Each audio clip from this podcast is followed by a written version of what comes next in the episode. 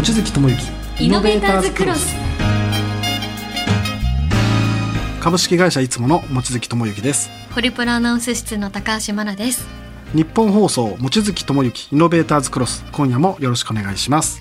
この番組はさまざまな分野で活躍するプロフェッショナルの方をお迎えして実業家でマーケターでもある望月さんがその分野の未来に向けたお話を伺っていく番組ですさて望月さんまたスタジオに何かお持ちのようなんですがその物体は何でしょうか？そうなんです。これはですねライフスタイルショップのけゆかさんっていうお店があるんですけど、はい。そこのムーナっていうマルチミニオープナーの商品なんですけどこれー。マルさん知ってます？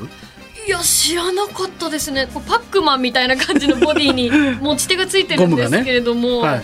えこれどうやって使うんこれです実はですねペットボトルとか開ける用のオープナーとか、まあ、開けるものですね、えー、なっててなんかあの例えば力が入りづらい高齢者の方とか、はい。女性の方がまあこうあんまり力を入れずに開けやすいっていう。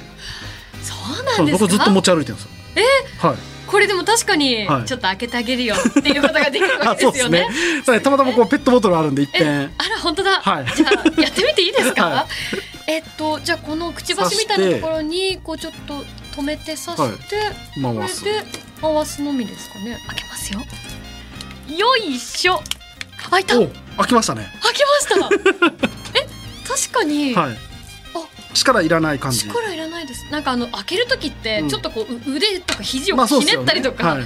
助走もつけるじゃないですか、うん。うん。そそれがいらなかったですね。便利だと思います、はい、なんかいろんな、うんはい、いろんなサイズのやつゼリー飲料とか缶とかみたいなやつの開けるようになんか作られてるみたいですね。あそうなんですね、はい。缶飲料のあのプルタブの部分なんか確かに硬いものもありますから、そうですよね最近ね、便利ですね、はい、だから利き手も関係なく使えるそうです。へえなるほど、い、い商品がやはり世の中には はい、ネット上にも転がってるわけですね。そうなんです。じゃあこれマナさんにプレゼントします。ありがとうございます、はい。じゃあ私もポッケに入れておきます。はい。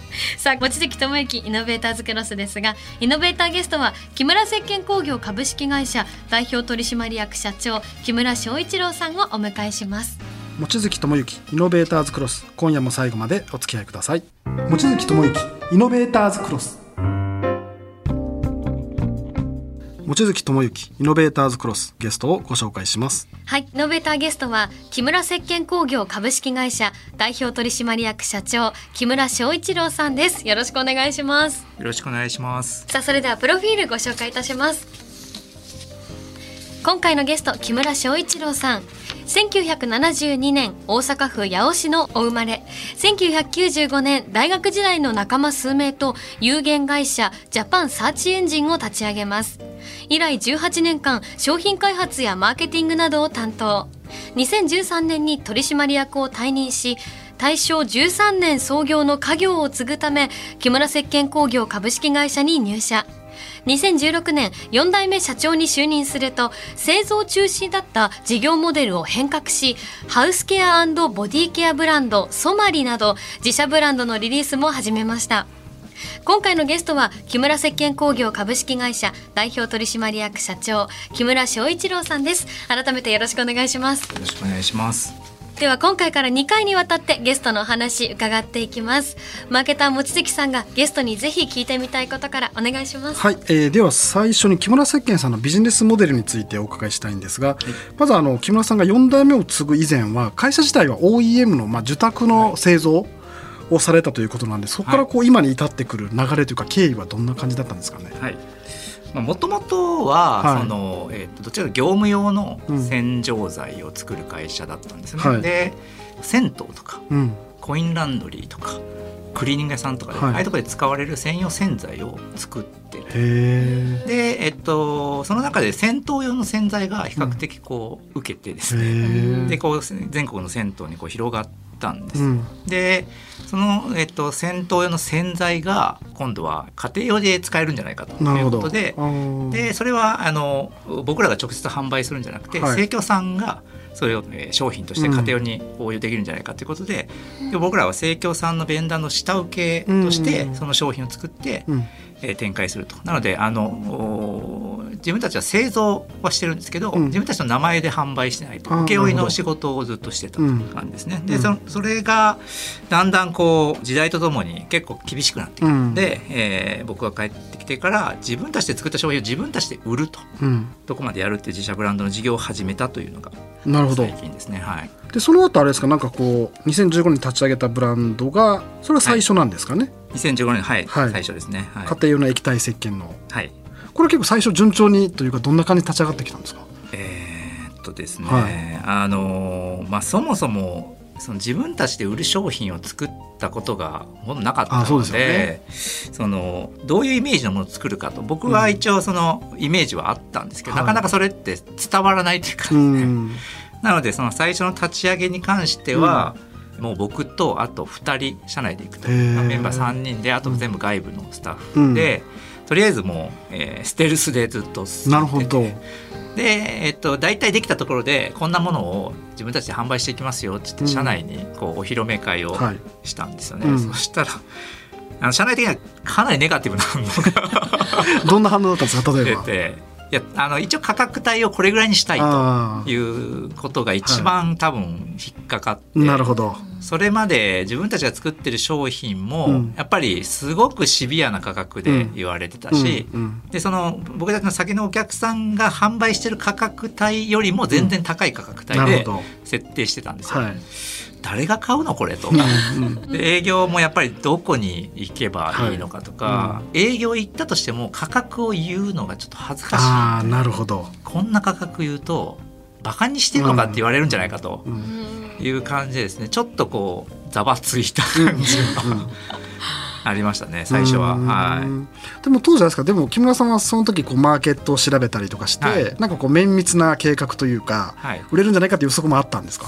なんか綿密に計画してたわけではないんですけど、はいうん。その僕ら最初作ったのが、その台所用の洗剤とか、衣類用の洗濯洗剤とか、うん。その辺の掃除の洗剤を作ったんですけど、うんその時に水回りをのこう写真とかを上げてるブログとか、インスタとかをいろいろ見てたんですけど、市販されてるような商品をそのままその水回りに置いて写真を上げてる人ってほとんどいなかったんですよ。へなんかおしゃれな容器に詰めえなるほど替えてたりと確かかに。確かに。ラベルを剥がしてたりとか、海外のまあ商品がなんか置かれてて、やっぱりなんか水回りって最近すごいおしゃれ。はい。うん。で写真上げてる人は特にそういう傾向があって、でそこにやっぱりこうドラッグストアとかホームセンターで普通に市販されてるやつを置いちゃうと、うん。途端にこう生活習が来ちゃうっていうか。確かにね、はいでじゃあ、うん。そのもうそのそのままでおしゃれな水回りにも反映して、そのインテリアとしても機能するようなでかつ、まあ、安全性が高いみたいなものがあれば、うん。ある層には受けるんじゃないかなということは思ってたんですね。うん。ただそんなにその会社の業績が劇的に変わるぐらいに売り上げが上がるかどうかっていうのはちょっと分かってなかったんでリスクヘッド的にはまあ商品がまあ影響力のあるお店に置かれたりとか、誰かその影響力のある人が取り上げてくれたりすれば、うん。それはまああの広報的ななるほど。あの会社のブランディングにもつながるし、そういうあちょっとこうおしゃれな商品を作ってるってことで若者も、うん。まあ、採用しやすくなるんじゃないかと、うん。まあ、そっちのところもなるほど狙ってて、はい、狙ってなるほど。スタートさせたと。なるほど。では望月さん続いての質問もお願いします。はい、え続いてはですね家業を継ぐ継がれたことについてお伺いしたいんですけど、まあ、木村さんが4代目の社長を継ぐまではなんか IT 系の会社にいらっしゃったという話をお伺いしたんですけどそのなんかこう継ぐ時の気持ちとか、はい。なんか葛藤だったりとかもしあればお伺いしたいんですけど。あのまあ、自分たちで立ち上げて、はい。学生の時に立ち上げた会社でずっとその、もう本当に友達の延長でやってきた会社で、はい。まあ、自分もその仕事のこともよく分かってて、うん。一緒に働いてる人たちともすごく仲がいいし、同年代ばっかりだったので、もう自分はこの仕事をずっと続けていくつもりうん。で、もう家業を継がないってもうずっと宣言してあたんそうなんですねでえっと、親父はあのそれでもう諦めたんですよね。うんうん。で諦めて、えー、と僕が家業に入る、まあ、10年ぐらい前ですかね、うん。外部の方に一応事業承継をしへてえ。で、えー、とそれで7年とか8年やってたんですけど、それがまあうまくいかなくて、うんうん。で会社が混乱しているという状況で、まあ、どうしても戻ってきてほしいと。懇願されてですね、うん。で僕としてはもうかなり嫌々。うん。だからあの3年ぐらいで蹴りつけて、あなるほど。また IT の方で戻ろうと思って帰ったんですけど、はやってみたら3年で戻るどころか社長に 結局骨をうずめるみたいな感じにへなっちゃったんですよね。えはい。でもなんか全然業種がまず違うじゃないですか。IT から、うん。まあそのメーカーなので、なんか働いてる方も違うし、はい。はい。まあ当然東京じゃなくてってこともあると思うんで、まあいろんな多分苦労もあったんじゃないですかね。ただあのやっぱ物作るのって面白いなと。へえ。で IT の時はどっちかというと企業さん側のうんそのマーケティングの支援とか、はい。そっちのことをやっててあのこうしたらいいのになと思いながらお客さんが、まあ、なかなかその決意が下りないとかですね、でできないこともいっぱいありましたし、それが今度は自分がメーカーの立場に立って、自分でやれるでやらなきゃいけないみたいなうん。環境になった時は、まあ、逆にそのすごいやりがいがあってやなるほど。面白面白さがすごい感じれるようになりましたね。なんかでもその IT 時代やられた経験が多分今の、直販だったりとかブランディングっていうのはすごい生きてる感じですか、そうですね。最初木村石鹸に戻った時ははい。もう IT のことしか分かんないから逆に。そうですよね。石鹸のこととか全く分かんなかったんで、まあ、自分ができる領域はもうその IT とか、うん。そっちでマーケティング的なことをやるということで、もう割り切ってかなり戻ったので、うん。そこはすごくもう本当に役立ったと、うん。はい。なるほど。では今週最後の質問もお願いします。はい、えー最後はですね自社ブランドのソマリについてお伺いしたいんですけど、まずこのソマリというのはどういう意味でどういう商品を展開されてらっしゃるんですかね？はい。あのえっと素材の塊っていう意味でですねソマリという。あなるほど、はい。じゃあ日本語のこお持ちした。うあこれですね、はい。えーボトルに入ってる、ね。はい。おしゃれなボトルですね。本当ですね、はい。透明の。これはハンドソープなんですけど、まあ、これあのいろいろハウスケアその掃除のものから、うん。えっと体洗うものからこうあの手を洗うものまで、えっと幅広くラインナップをさせていただいてまして、基本は石鹸がベースになっているとなるほど。商品ですね。はい。なんかこう商品のこだわりとか素材何かもなんか他と違う部分があるんですか？あの石鹸とはい。その天然の由来成分だけで作って、かつ、まあ、必要最小限の成分しか入れないとうん。いうことで、まあ、安全性を上げて、うん。お子さんからも年配の方までうん。幅広く使っていただける、うん。でかつ、まあ、あのそのまま水回りとかに置いても、あのインテリアをなるほど。おしゃれな感じが、はい。確かにボトルがまずおしゃれですよね。なんかこうよくある規制のはい。ドラッグストアにある感じとはだいぶ違う。はい透明の容器でソマリのロゴがまあ大きく書いてあるぐらいの本当にシンプルなものですけど、今日あの商品ラインナップ他にも実はいろいろお持ちいただいてるんですよね、うん。そうですね中で。たくさん。結構変わったものさあのちょっとニッチなものがいっぱい。いっぱい入ってますが、え？風呂床のああ洗浄剤お風呂の床に特化した専用の？専用なんですよ。欲しい。意外とお風呂の床って、うん。あの普通の洗剤では汚れなかなか取れない。え洗ーっても乾いたらまた白いのが浮か浮か確かにってくる。ありますよね。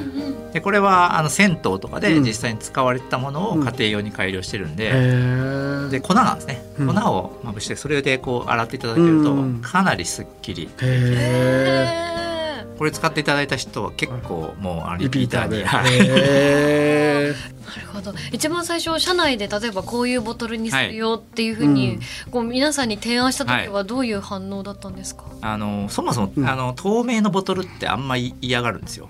ーへメー。ーカーって。あそうですか。あの例えばあの濁りが出たりとかあーなるほど。何か異物が入ったりするとすぐ分かるじゃないですか。確かで掲示変化でうん。どういう状況に置かれるかわからないんで、どんどん変化しちゃったら、すぐ売り物にならなくなっちゃうとかって、もう透明はやめてくれって。へになんか業界のそういう考え方があるんでしょ最初言われたんですけど、なんとか透明でって。押し通したっていう感じ。ででも透明の方がやっぱおしゃれおしゃれですよね。なんか規制のあの白いよくあるやつだと、はいそうなんですよ。なんかね。で、まあ、僕らは一応その正直さとかうん。誠実さみたいなことを会社のまあ売りとしポリシーとしてるので、うん。まあ、そういう意味でもきちんと包み隠さずうんうん見せてっていうことで透明っていうのがすごいいいなと思ったんですけど開発側とかからするとやめてほしいな、今でも言われます。へですねでもだいぶでも見方変わってきてるんですか？なんかスタッフの方、まあ、こっちの方が売れるんだみたいな感じでだんだんマインドも変わってくるもんですか、自社ブランドが立ち上がった時は、はい。そんなことやってうんうんどうなんだって感じでしたけど、もう今はあの自社ブランドがもうほぼメインになってるので。でかつ自分たちでやっぱり作った商品が自分売れて、うん。でお客さんからの反応がやっぱり直接来るので、うん。まあ、すごくねやっぱやりがいがあるんですよね。製造とかに関わってる人たちも、やっぱり自社ブランドの製造に関わりたいっていう人が多くてですね、あの製造場所にお客さんの声を紙で貼り出してバーッとこう貼り出してくれてて、でそういうのを見るとやっぱり自分の作ってるものがこんなふうに喜んでもらってるっていうのがこう感じれてすごい嬉しいと。そうですよね。言ってくれるので、まあ、よくやってよかったなと思って本当に、うん、いやすごい素敵ですよねそういうのね。そうですね、はいさあ今週はこの辺りでお時間となってしまいました。この続き次回の後編で伺っていきます。えー、最後に木村さんからお知らせなどあればお願いします。はい。木村石鹸の方ではですねあの自社ブランド直販サイトやってまして、えっと、公式で暮らしの調度品っていう名前でサイトをやってます。あと楽天とアマゾンでもえっと、販売してたりとかしますので、うん、もしあの風呂床ちょっと気になってんなとかっていうことであれば、うん、一度探してみていただければと思ってます、はい、はい、探します、はい、さあ今回のイノベーターズクロスゲストは木村石鹸工業株式会社代表取締役社長木村翔一郎さんでした。ありがとうございました。ありがとうございました。望月智之イノベーターズクロスお送りしてきました望月智之イノベーターズクロスそろそろお時間です。今回のゲストは木村石鹸の木村社長でした。いろいろ石鹸のお話から木村社長のお話伺いましたね、はい、なんかこう事業承継されて、なんか自分で直販するときに結構ソマリの醤油で反対されたとか、あとなんかあの風呂床専用の洗浄剤みたいなもうすごい使ってみたい感じしますよね。今すぐ家で使いたいですね、ね、そんなニッチな洗浄剤があることを初めて知りました、はい、さあこの続きは次回の放送でお送りします。お楽しみに。望月智之イノベーターズクロスここまでのお相手は株式会社いつもの望月智之とホルプロアナウンス室の高橋真奈でした。ではまた